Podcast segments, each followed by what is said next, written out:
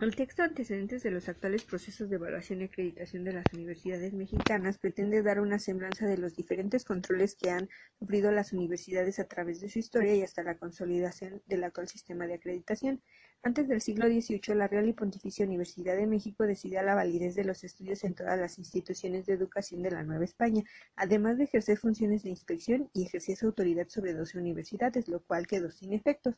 Los privilegios que tenía la Iglesia católica comenzaron a mermarse por la aplicación de las reformas borbónicas en el siglo XVIII.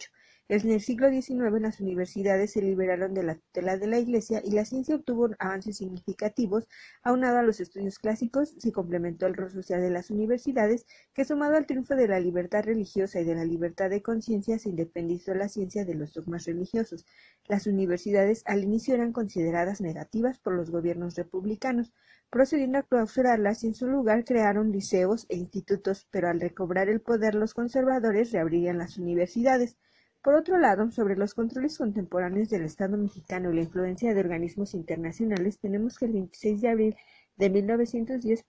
Justo Sierra presentó al presidente de México un proyecto de ley para la creación de la Universidad Nacional. En tal proyecto, Justo Sierra ya no insistió en que se le confiriera autonomía financiera a la universidad, pero sí persistió en que gozara de cierta libertad frente al Estado. El 31 de diciembre de, del 25 se publicó a nivel nacional el decreto que creaba las escuelas secundarias, por lo que protestaron enérgicamente los universitarios a separárseles los tres primeros años de la Escuela Nacional Preparatoria abandonando la tradición hispánica y humanística que prevalecía del bachillerato, evidenciando lo fácil que puede ser una intervención del Estado para decidir y modificar los planes de estudio de las instituciones de educación superior. El 23 de julio de 1934, la Comisión Legislativa del Congreso de la Unión entregó su propuesta de reforma al artículo tercero,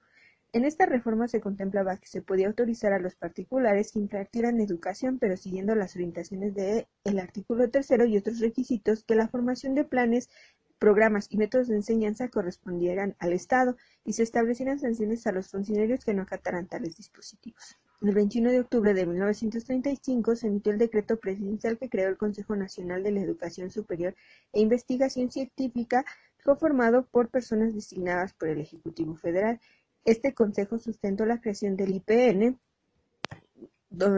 y el Estado podía nombrar los funcionarios, fijaba el currículum y la encomienda de proveer la tecnología idónea a las necesidades y desarrollos tecnológicos de la sociedad.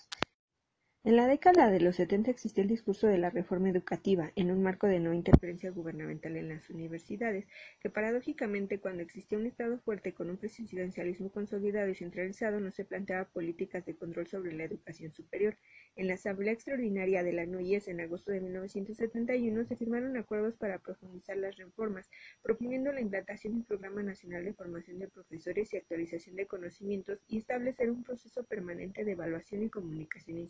interinstitucional. Desde los años 70, la política oficial se orientó a la implantación de modelos norteamericanos, o sea, tecnocráticos, que se evidenció en la creación de los colegios de bachilleres y en la creación de la Universidad Autónoma Metropolitana. Para legitimar el programa sectorial, en enero de 1989, por instrucciones del presidente de la República, se instaló la Consulta Nacional para la Modernización de la Educación y el secretario de Educación Pública anunció que la NOYES coordinaría la consulta de la educación superior días después. La CECIC señaló la decisión del propio titular de la SEP de que la CECIC organizaría la consulta demostrando la poca fuerza de la NOYES con el gobierno, la descomposición de sus relaciones internas y la interferencia de sus acciones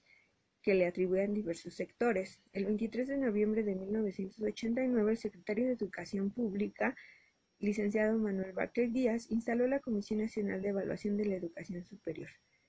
para conducir la educación de forma continua y permanente proponiendo criterios y estándares de calidad con la representación del gobierno y de la NUYES. En noviembre de 1991 en la ciudad de Veracruz se desarrolló la 24 Asamblea General Ordinaria de ANUYES y se observó que 47 universidades privadas de 1960 se llegaron a 258 en 1993. Por consecuencia de la permisibilidad el proceso de reconocimiento y acreditación de las nuevas instituciones, esto ocasionó que en el año de 1992 la FIMPES iniciara un proceso de evaluación externa para obtener mayor prestigio ante los laxos requisitos impuestos por el régimen. Es decir, durante todos estos años siempre hubo una influencia del Estado para